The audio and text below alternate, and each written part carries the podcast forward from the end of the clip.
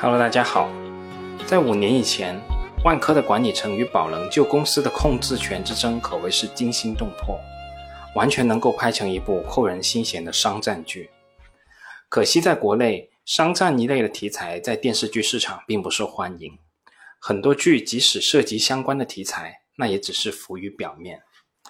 但说句实在话，这么经典的一个商业案例，又是我们身边关注的大白马公司。这个案例其实是很值得我们去深入思考和研究的，而很多著名的商学院也已经把这个案例作为一个经典的教学案例，供相关专业的同学加以学习和研究。而今天我给大家分享的这篇商业案例，就是来自于清华大学管理学院的蔺向东教授。以下是关于万科的这个经典案例的原文。万科是一家令人尊敬的房地产企业。也是在深圳证券交易所最早上市的五家企业之一。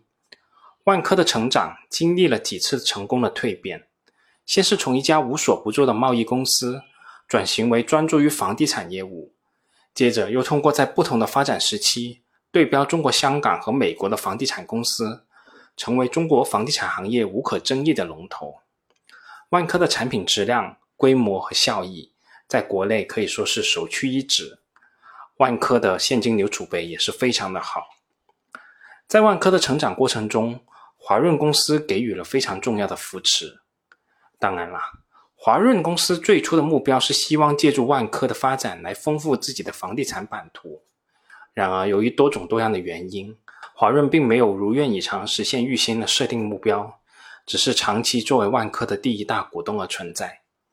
这个第一大股东持股数量也并不大。只占百分之十五左右，万科的经理层持有大约百分之八的股份，但就凭着这百分之二十三的股权，万科的管理层牢牢地控制着自己的命运，并通过内部合伙人计划，把公司发展成销售额两千亿的行业翘楚。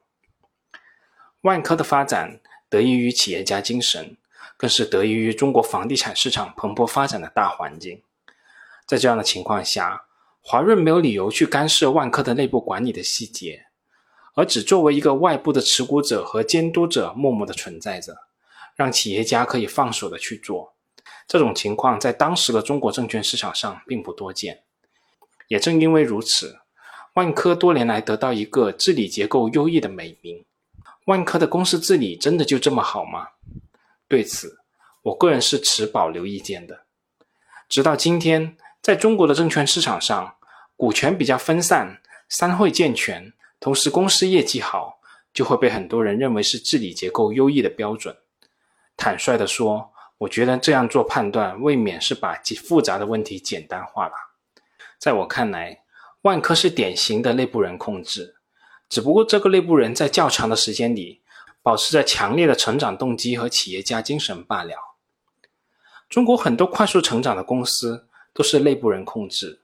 前段时间，我参加交易所组织的培训，其中一家介绍公司治理如何优秀的公司，就是内部人控制的。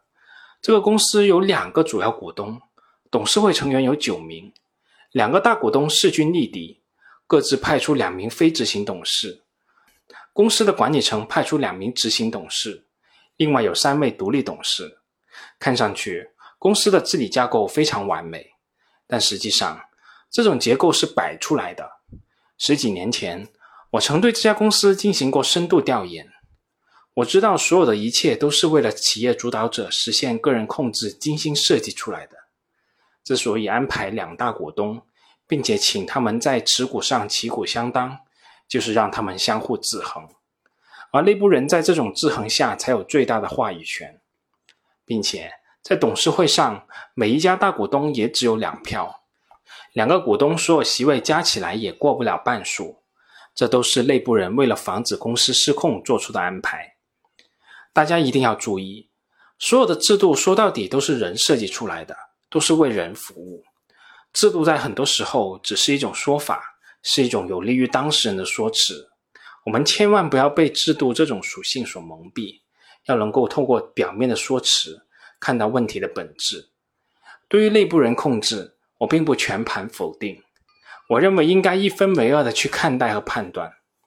中国人的文化容易导致七嘴八舌、思想混乱，所以在很多时候，我们需要权威，需要借助于权威的力量，减少不必要的争论，获得效率性。内部人控制就有助于让组织获得权威性。当创业者和经理人想做正事，同时又很守规矩的时候，无疑内部人控制是一种很好的制度安排。不过，我们千万不能把内部人控制的效率和好的公司治理画上等号。好的公司治理不仅仅是在企业顺风顺水的时候发挥作用，更重要的是在企业遇到危机的时候，公司治理机制可以发挥保护企业法人利益的作用。当创业者或者经理人的企业家精神衰退，它依然可以起作用，可以助力企业家精神的迭代和不断完善。显然，在前面所提到的那家公司中，治理机制还没有这方面的功能，所以我还不足以冠上一个好字。从万科遭遇收购之后的一系列表现，我们也可以看到，内部人控制的效率性和好的公司治理并不是一回事，他们彼此之间是存在明显的差别的。收购万科的宝能是一家新兴的民营企业，掌门人是姚振华。宝能和姚振华之前都是名不见经传，直到王石公开宣布万科并不欢迎你，你不够资格，我们才注意到姚振华这个人和这家企业。并几次前往宝能位于深圳的太古城调研。太古城位于蛇口，是宝能开发的楼盘，某种意义上也是他的代表作。我也从侧面访问过一些熟悉姚振华的人。他毕业于著名的华南理工大学，据说在大学期间就是修过双学位的人。在八十年代，大学里双学位的学生丝毫不逊色于今天的硕士研究生。总之。他不是万科嘴里所谓的卖菜的。我认为宝能收购万科会给万科带来风险，但这种风险绝不是来自于姚振华早年经营菜市场业务的出身，而是收购资金的安全性和稳定性。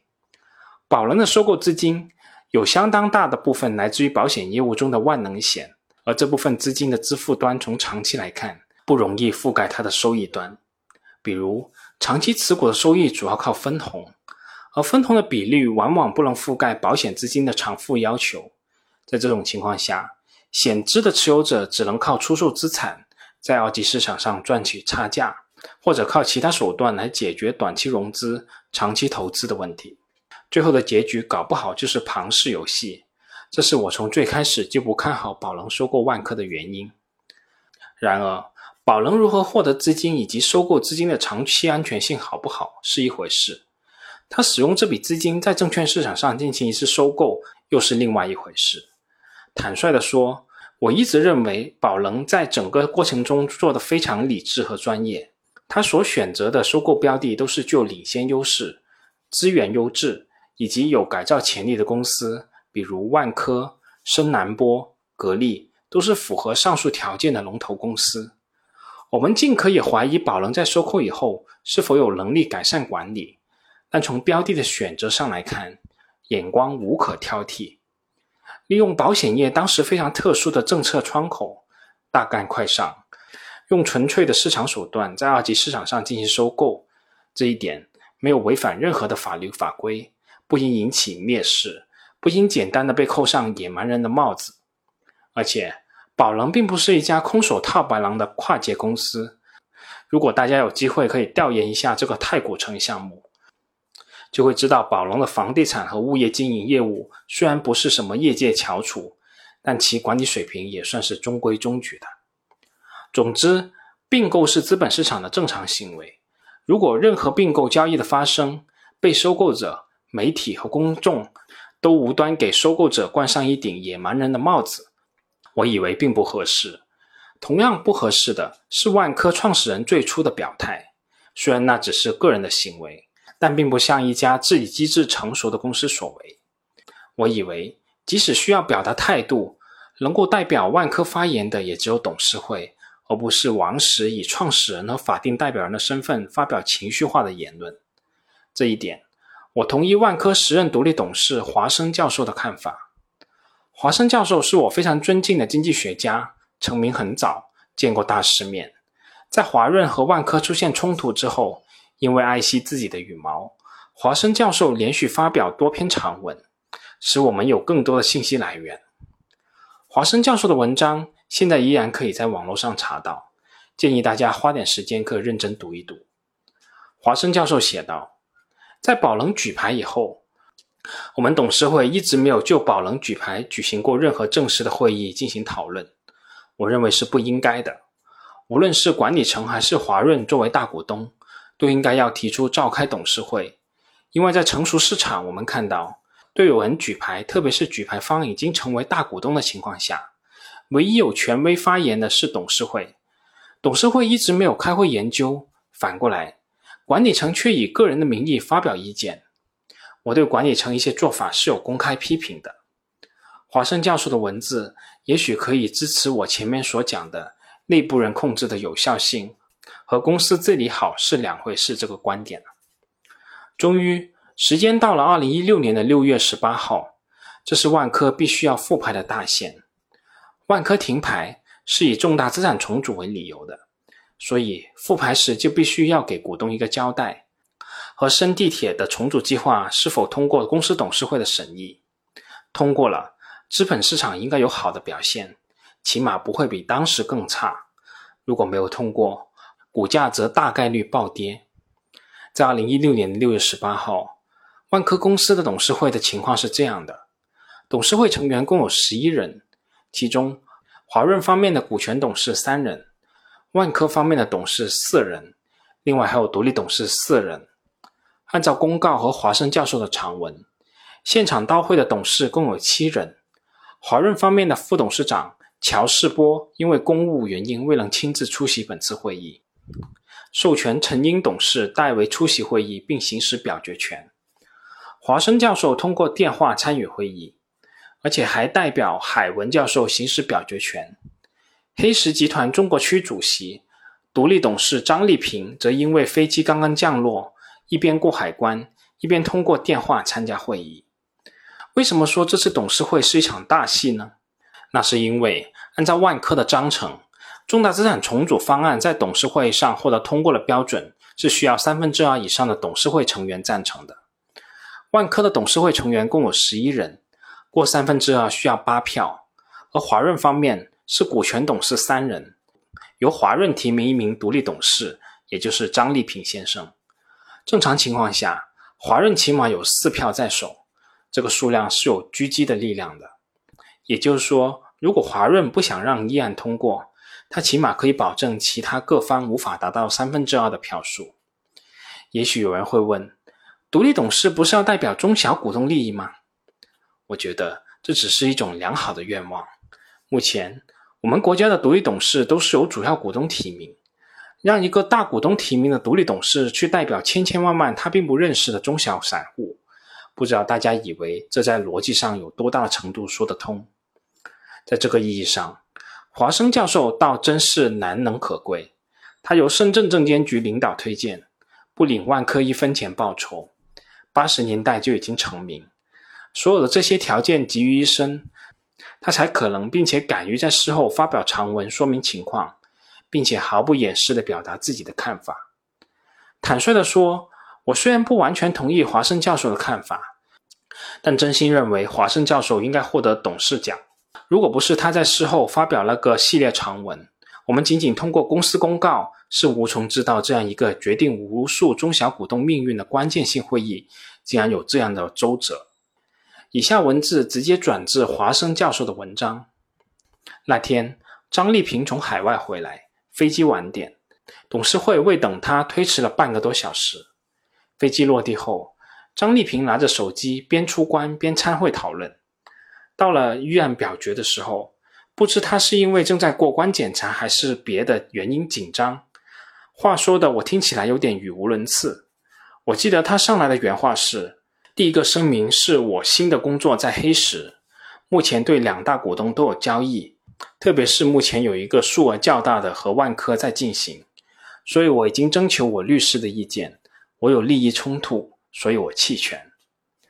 万科的高管是何等精明！”知道回避利益冲突与投弃权票，这可是有天壤之别啊！可决定重组医院的命运，说的含糊不清，怎么行呢？张丽萍话音刚落，董秘朱旭马上追问：“那你这样的话，是属于利益关联哦。您就属于回避表决，是这样吗？张丽萍回答：“没有错。”朱旭又确认：“回避表决，对吗？”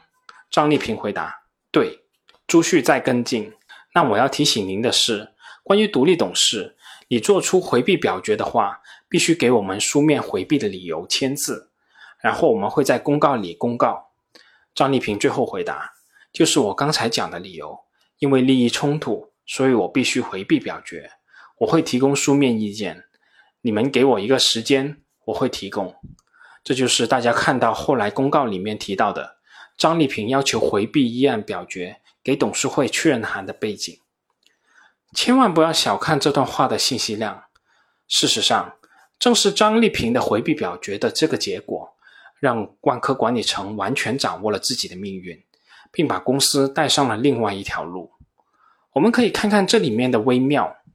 如果张立平先生投出的是弃权票，那么万科管理层的意志因为不能达到董事会过三分之二的票数而无法通过。但同时，张立平也没有得罪他的提名人华润集团，而张立平因为利益关联回避表决，那么董事会投票的基数就从十一个人变成十个人。这时，万科的弃票就刚好过三分之二，这是完全不同的表决结果。也是决定万科复牌后走向的关键环节。